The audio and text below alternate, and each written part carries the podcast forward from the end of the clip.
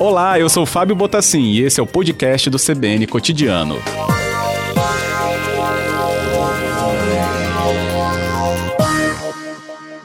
Presidente, boa tarde. Boa tarde, é um prazer falar com vocês e com os ouvintes de Vitória e região. Agradeço mais uma vez sua disponibilidade em sempre conversar aqui com a CBN. E a gente já é, inicia, né, é, pedindo que o senhor faça uma avaliação, né, desse impacto do coronavírus, né? A gente sabe da da restrição de viagens que ficaram né, é, aí nesses últimos dois meses pelo menos, a, a, frequência dos passageiros que caiu em muito. Como é que está o setor então agora no final de maio? Nossa demanda doméstica caiu aproximadamente 92%, demanda internacional caiu 100%, praticamente não há viagens internacionais. Com isso, a receita das empresas veio abaixo, né, de maneira jamais vista nos últimos cinco anos. A aviação, como nós a conhecemos, a aviação que se organiza logo ao final da Segunda Guerra Mundial. Então, de 1945 para cá, não há paralelo gente vai refazer a ligação né, com o presidente para não perder nenhuma análise dele. O áudio estava bem ruim né, para a gente entender esses números e a avaliação que ele pode trazer para a gente enquanto né, representante da ABA. A ligação será refeita então pela nossa equipe e a gente já traz então o Eduardo Sanovics também para nossa conversa aqui do cotidiano. E a gente lembra também que a sua participação é importante, você pode mandar o seu questionamento também sobre isso pelo nosso número 99299-4297. Lembrando que é, medidas publicadas pela Anvisa né, também têm impactos diretos em relação à aviação civil brasileira, vem implementando inclusive no setor pelo grupo de trabalho coordenado pela ANAC, né, inclusive algumas medidas, entre elas reforço da necessidade do uso de máscara pelos passageiros durante toda a viagem, é, elaboração também de regras para serviço de bordo e manutenção do distanciamento social de pelo menos dois metros nos aeroportos. Para detalhar é, justamente isso, é o que a gente tem essa conversa com o Eduardo, que já já será retomada, e também aqui algumas experiências né, que podem ser dadas por vocês em relação a também essa frequência né, dos voos. Lembrando que, além disso tudo, temos também impactos, por exemplo, né, na área do turismo. Mas a gente está focando muito mais aqui na relação com as empresas aéreas. E aí a gente retoma com o Eduardo. Eduardo, me ouve melhor agora? Eu estou te ouvindo bem. Você está me ouvindo? Agora ficou um pouquinho mais claro para a gente. Assim, a gente perdeu, inclusive, até a, a nitidez, né? Quando você falava os números para a gente inicial. E até gostaria que você iniciasse justamente do ponto em que a gente deixou o questionamento sobre esse momento do setor agora no final de maio. Atualmente nós estamos voando dos 2.700 voos que normalmente diários tem a malha aérea brasileira, é, em abril nós chegamos ao piso de 180 voos, no comecinho de maio, até uns 10 dias atrás, estávamos com 200 mil voos diários e agora estamos com 251 voos diários. Esses voos estão conectando todas as capitais e mais cerca de 23, 25 cidades, principalmente porque mesmo tendo muito pouco passageiro voando, eu mencionava na abertura que a aviação doméstica caiu 92% da demanda, nós temos muita demanda de carga. Nós estamos transportando pelo país inteiro é, respiradores, equipamentos médicos, remédios, exames e assim por diante. Então, nesse momento em que em boa parte do planeta a aviação doméstica parou, em vários países ela não está voando, nós aqui seguimos uh, trabalhando, embora um, um volume bastante reduzido. Entendido. É, isso é, tem a ver com a malha comercial que a gente é, tem, ou pelo menos acompanhou, né, que se reduziu muito esse transporte de cargas, é, ou é específico daquelas aeronaves que já eram de carga, presidente? Não, é, são as mesmas aeronaves, mas agora, uh, ao invés de voar com, digamos, 50%, 60% da sua ocupação cargueira, estão voando com toda a capacidade de hum. transporte de carga ocupada em boa parte dos voos. Não em todos, mas em boa parte dos voos, o volume de carga cresceu. Entendido. Bem, Quanto a essa, esse momento que a gente ainda acompanha, né, ainda muitas limitações impostas pela pandemia, o que, que as empresas tratam é, em relação às possíveis retomadas? Né? Eu falei aqui sobre a necessidade de uso de máscara, distanciamento mesmo nos aeroportos e dentro das aeronaves. Isso já está sendo desenhado? É, dentro das aeronaves, nós seguimos com a obrigação do uso de máscara, é, o serviço de bordo, nós estamos em voos um pouco mais curtos, é, estamos apenas é, fazendo serviço nos voos mais longos e procurando é, eliminar qualquer tipo de contato entre as pessoas. O mais importante a bordo é que o filtro REPA, que é aquele filtro, quando você olha para cima, assim, sentado numa aeronave, você vê lugar de pôr a bagagem, você imagina que no canto tem um ar-condicionado. Não é só Isso. o ar-condicionado. Ali é o filtro EPA, EPA com H, é, que é um filtro que a cada três minutos puxa para cima da aeronave e renova todo o ar. Aliás, precisa 99,97% do ar a bordo. Então, a higienização da aeronave, foi, digamos assim, radicalizada uma série de produtos que até há pouco eram usados apenas em hospitais, estão sendo usados na higienização o tempo todo. Mais uso de máscara, mais o filtro EPA, mais a revisão do serviço de bordo, mais o distanciamento nas filas, mais a inovação eh, de eh, migrar para o meio eletrônico boa parte do procedimento de check-in para que a gente não tenha contato sabe aquele gesto de você entregar a carteira ou a carteira de identidade para o colega que está no portão? Nós estamos eliminando isso para que a uhum. possa fazer todo o procedimento seguro e as pessoas possam viajar com tranquilidade. Entendido. O, os ouvintes aqui questionam sobre os voos mais longos, né? E aqui no país a gente tem distanciamento entre algumas capitais que acabam né, passando é, de pelo menos duas horas, que foi exemplo aqui de dois que nos mandaram mensagens. É, esses voos é, com duração maior, tem algum limite de horário que tenha alguma outra regra mais específica né, de duração nesse caso, presidente? Domésticos, não. É, nos voos internacionais, com certeza nós vamos precisar é, ter alguns procedimentos a mais. Acho importante explicar, e importante explicar para os ouvintes, que nós vamos ter a mesma regra de norte a sul do país. E depois nós temos que alinhar essa regra ao ambiente internacional. Por quê?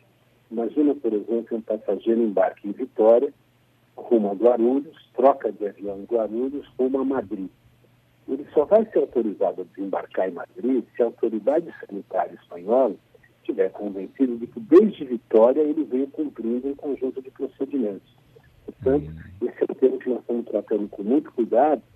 As medidas primeiras recomendadas pela ANAC e pela Anvisa foram debatidas conosco, já estão em vigor e agora nós estamos na fase desse alinhamento internacional. Uhum. As entidades internacionais, elas é, trazem também munição de informações com os outros países que já enfrentaram o que se chama aí de pico da pandemia, presidente? Sim, a nossa grande fonte de informações é a IATA, que é, digamos, a entidade que reúne as empresas do mundo inteiro. A IATA seria a nossa versão global. Ela reúne pouco mais de 200 empresas aéreas de praticamente todos os países do mundo diariamente nos manda informações sobre o que está acontecendo em cada um dos países. Com isso, uhum. é possível a gente ganhar tração e ganhar velocidade eh, na equação de vários dos problemas que aparecem por aqui. Entendido.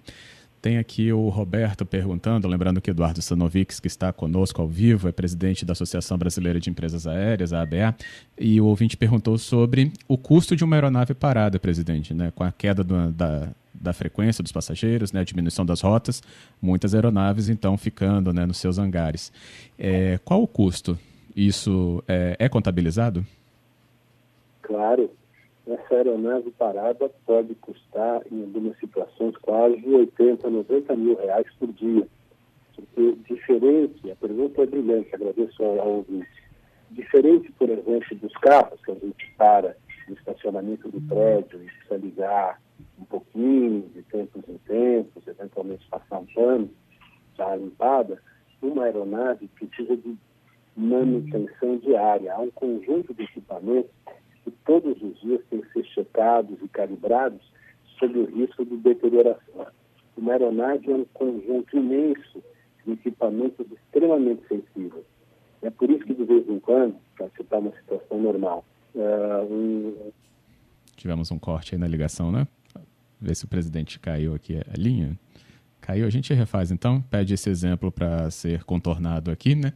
repetido, melhor dizendo, para que a gente entenda sobre essa situação comum que ele trazia em relação às aeronaves paradas. E até é um número alto, né? Se você pensar numa aeronave de 80 mil a 90 mil é, reais, né? É, gastos aí num dia sobre justamente esse equipamento tão importante, imagina uma frota né, de uma empresa ou das empresas né, que a gente tem conhecimento em relação ao território nacional. Então, são é, valores realmente muito altos. E isso, para o impacto né, financeiro do setor, acaba trazendo uma leitura realmente muito mais importante. E sobre as questões dos procedimentos, até volto a trazer aqui a questão que os ouvintes nos ajudaram a questionar sobre os procedimentos né, em voos mais longos. O presidente trouxe, inclusive, um exemplo de Vitória a Madrid, que se a autoridade sanitária da Espanha, né, no caso aí de Madrid, do exemplo, não tiver convencida de que todos os procedimentos são feitos desde o embarque, por exemplo, em Vitória, ele terá então justamente uma entrada é, permitida ou mais segura né, num outro país, como foi o exemplo aqui trazido pelo nosso convidado, que é o presidente da ABA. A ABA é a Associação Brasileira das Empresas Aéreas, Eduardo Sanovics, que já está retornando aqui para o nosso contato. Está na linha, né, presidente? são os males aí da, da tecnologia que às vezes não fica também tão né, evidente eu na qualidade. Dizer que, eu, eu costumo dizer que eu tenho a sorte de trabalhar com aviação, não com telefonia. e estou para te dizer que agora a ligação está límpida. Então, tá bom. Então, vamos, Mas, onde é que parei? É, no exemplo né, da, das aeronaves paradas, você citava o valor de 80 a 90 mil reais né, por dia em custo por e dia, trazia um exemplo exatamente. na prática. Isso. É, na prática é o seguinte, uma aeronave é uma coletânea, uma soma de equipamentos extremamente sensíveis, extremamente caros, que demandam uh, manutenção permanente, diferente de você estacionar um carro na garagem. É, algumas vezes, para usar um exemplo do cotidiano, passageiros estão a bordo para decolar e o comandante avisa que vai abortar a decolagem porque um painel acendeu uma luz vermelha de indicação de alerta é, qualquer equipamento que dê um alerta, a gente não voa. Por isso, o nosso investimento em manutenção é um investimento muito importante e é um investimento caro. Compreendido. É um valor realmente é, considerável né? para os custos de uma companhia, né, presidente? Exatamente. Principalmente quando você está praticamente sem receita. Né? Por isso. Bem, a gente teve os balanços tri trimestrais, né, Gol, é, Latam, Azul, é, e mostraram ali que o impacto foi enorme, né? E essas empresas, elas têm é, justamente é, sido muito impactadas com isso. É, o ambiente econômico brasileiro sozinho é uma avaliação para saber da saúde né, financeira dessas empresas ou a gente tem que olhar o mercado global, presidente, quando tivermos né, acesso a essas avaliações? As duas variáveis têm que ser acompanhadas com muita atenção. No ambiente econômico brasileiro, porque o Brasil, uh, embora tenha um mercado interno muito poderoso, é um país no qual a gente convive com custos de operação que não existem no mercado global. Eu te dou um exemplo de um programa de sucesso aí no, no Espírito Santo. Em vários estados, o Espírito Santo foi um deles, ainda no tempo do ex-governador Paulo Artúndio, nós construímos um programa de redução do ICMS sobre o querosene de aviação e, em troca, uh, nós ampliamos os voos conectando o Espírito Santo com o conjunto do país por conta da redução de custo. Por que, que nós falamos muito da redução de ICMS? Porque o Brasil é o único país do mundo que cobra tributo regional sobre querosene de aviação, um tributo que não existe no planeta. Então, muitas vezes, olha que situação maluca como nós, enquanto, enquanto país, cumprimos os acordos comerciais internacionais, nós somos parte da comunidade econômica internacional, pelas, pelos acordos da aviação, quando um avião não é tributado ao vir de um país para cá, ele não pode ser tributado ao sair naquele tema. Então, o que uhum. acontece? Como não existe ICMS sobre querosene em nenhum lugar do planeta, dois aviões da mesma empresa encostam num aeroporto brasileiro, Guarulhos, por exemplo, um vai decolar para Fortaleza, o outro vai decolar para Buenos Aires, abastecidos na mesma bomba. O que decola para Fortaleza, hoje, antigamente pagava 25%, hoje paga 12% de ICMS. O que decola para Buenos Aires não paga nada. O mesmo vale em Vitória, em, no Rio, em qualquer lugar. Então, eh, o ambiente econômico brasileiro precisa ser avaliado. Eu dou o número final: operar no Brasil em tributos e custos é 27% mais caro, em média, do que operar no resto do mundo. E o ambiente internacional tem que ser avaliado, porque é onde a gente disputa, muitas vezes, a preferência do consumidor e ele opta por fazer certos trechos em empresas nacionais ou estrangeiras. Por isso que a gente sempre diz que na aviação a gente nunca disputa subsídio, subvenção, dinheiro a fundo perdido, ao contrário. Gente sempre disputa e, e coloca para o governo, para quem de direito, é que nós temos como objetivo construir no Brasil um ambiente que seja igual ao internacional, para que a gente possa competir em condições de igualdade. Ótimo. Bem, é, nosso tempo se esgotou entre ligações aqui, presidente, mas eu acho que ficou muito claro né, qual é a preocupação do setor nesse momento aí da pandemia e também os seus desafios. E qualquer outra novidade, estamos atentos aqui para novas conversas. Tá, eu agradeço a vocês, lamento essas pequenas interrupções, mas fico à disposição para qualquer outro momento. Uma boa tarde, que Vitória siga uma cidade linda e que rapidamente todo mundo possa voltar a viajar. Mas no momento, a nossa maior preocupação é que todos fiquem em casa, cuidem de si, de suas famílias, de seus entes queridos, para que depois a gente possa voltar com segurança. Com muito mais temas também. Muito obrigado, Eduardo. Obrigado, uma boa tarde a todos.